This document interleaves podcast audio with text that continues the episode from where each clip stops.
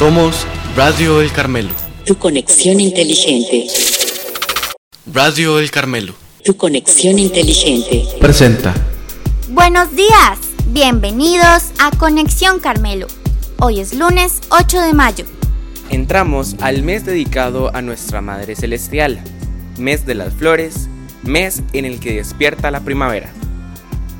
Hablaremos sobre la Virgen de las Virtudes, nuestro ejemplo de vida para este mes. Comencemos. Les saludan Dio Granados, Nayeli Sabá, Joel Bustos, Andy Guevara, Ramsés Picado y Dairon Sevilla.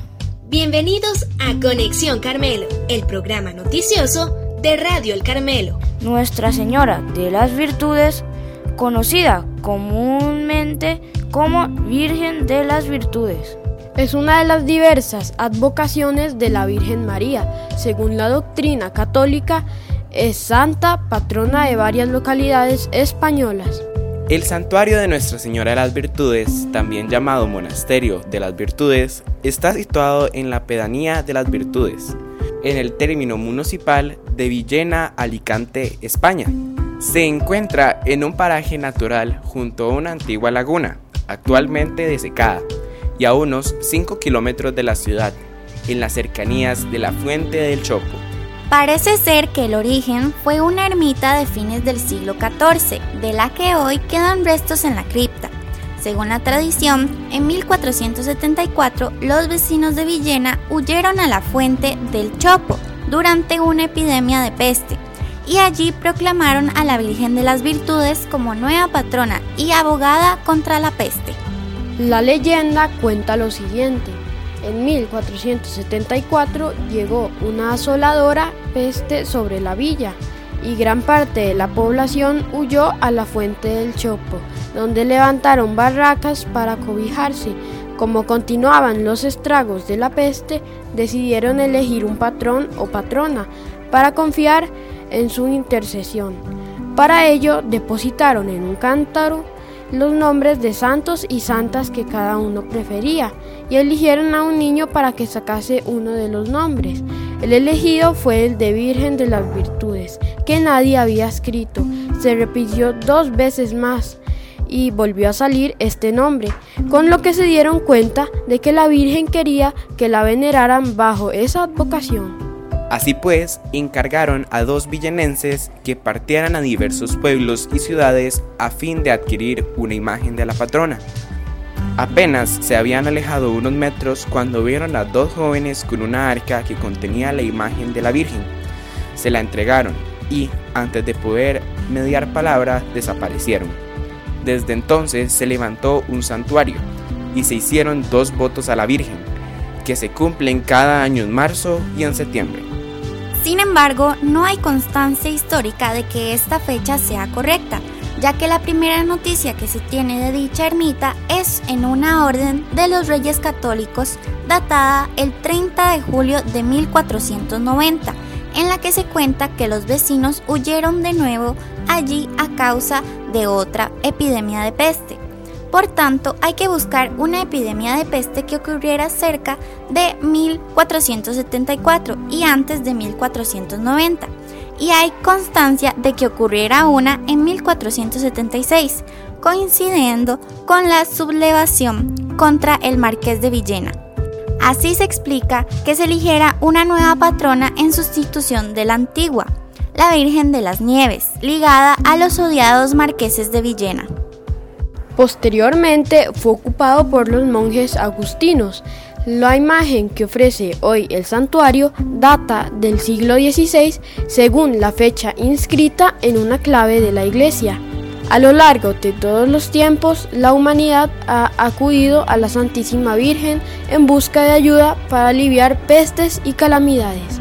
Nos toca ahora nuevamente pedir su protección y en este mes que se le dedica, recordemos a Nuestra Señora de las Virtudes, recordemos a nuestra Madre María Auxiliadora, cuya fiesta celebramos el 24 de mayo, y halaguémosla con amor y devoción mediante el rezo del Santo Rosario. Día de la Santa Cruz 2023. ¿Cuál es su origen? ¿Por qué se celebra el 3 de mayo? El Día de la Santa Cruz es una festividad que se celebra en varios países de América Latina y Europa el 3 de mayo de cada año. Esta festividad tiene su origen en una combinación de tradiciones religiosas y culturales que se remontan a la época de la conquista española de América. La festividad de la Santa Cruz se remota a la época prehispánica en América Latina, donde se veneraba a la naturaleza y se rendía homenaje a los dioses en las montañas y cerros. Los incas celebraban el Día de la Cruz Chacana para honrar a los dioses de la montaña y pedir por una buena cosecha. Con la llegada de los españoles y la cristianización de América Latina, la celebración se fusionó con la tradición cristiana de la Iglesia Católica. El 3 de mayo se celebra la fiesta de la Cruz de Mayo en la Iglesia Católica. Según la tradición cristiana, en el siglo IV, Santa Elena, madre del emperador Constantino, descubrió la cruz donde fue crucificado Jesucristo. Desde entonces, la cruz se ha convertido en un símbolo de la cristiandad y la redención. La Iglesia Católica comenzó a celebrar el Día de la Cruz el 3 de mayo para conmemorar este evento. En virtudes y valores vamos a hablar sobre la honestidad. Escuchemos ahora una historia muy conocida, pero muy importante por su mensaje.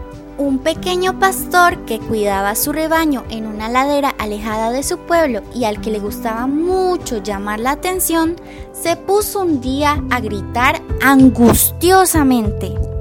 ¡Ahí viene el lobo! ¡Ahí viene el lobo! ¡Ayúdenme, por favor! ¡Se va a comer a mis ovejas! Los aldeanos, al oírlo, se asustaron mucho y abandonaron sus ocupaciones para correr a ayudarle. Al llegar, el pastorcito, muy satisfecho, les dijo, Demasiado tarde, acabo de espantarlo yo mismo. Admirados de que el muchacho se las hubiera arreglado solo, volvieron a sus labores, totalmente exhaustos por la carrera. Días después, se volvió a escuchar el mismo grito. ¡El lobo! ¡El lobo! ¡Socorro! ¡Socorro! ¡Se va a comer a mis ovejas! ¡Ayúdenme, por favor!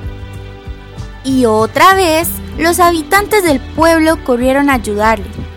Y el pastorcito los volvió a recibir con gran tranquilidad, afirmando con aire triunfador que él solo se había encargado de ahuyentar a la temida fiera. Lo mismo ocurrió otras tres o cuatro veces, hasta que los aldeanos, molestos, empezaron a sospechar de que se trataba de una broma y decidieron no volver a preocuparse más. Un día, sin embargo, una manada de lobos atacó de verdad el rebaño del joven pastor. Este gritó y gritó desesperadamente pidiendo ayuda. ¡El lobo, el lobo! ¡Socorro, socorro! ¡Ahí vienen en manada! Pero los de la aldea se rieron, pensando que se trataba de la misma burla, y nadie movió un dedo para ayudarle. Cuando los lobos se fueron, al pastorcito no le quedaba ya ni una sola oveja.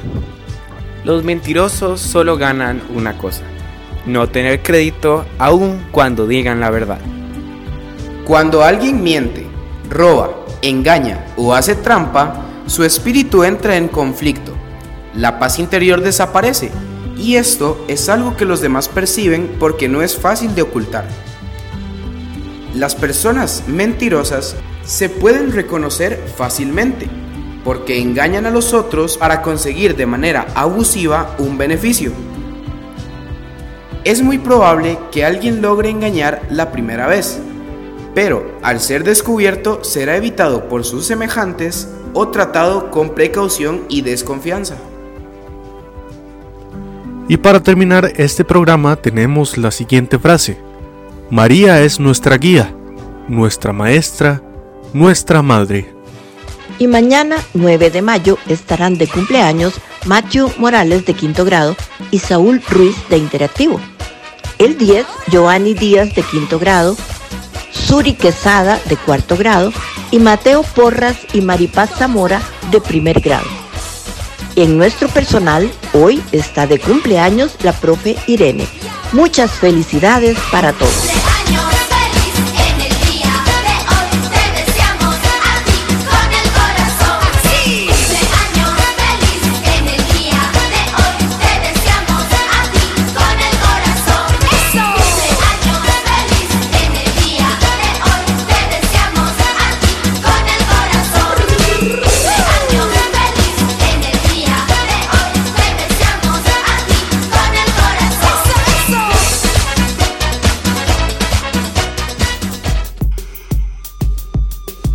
Estuvieron con ustedes en este programa. Diego Granados, Nayeli Sabá, Joel Bustos, Andy Guevara, Ramsés Picado. Y Dairon Sevilla.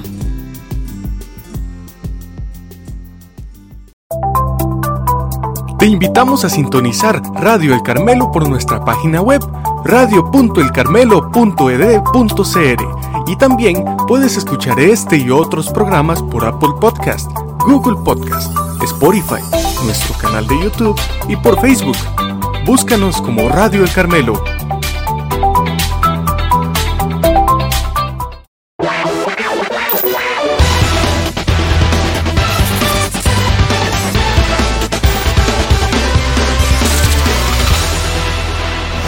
Somos Radio El Carmelo. Tu conexión inteligente.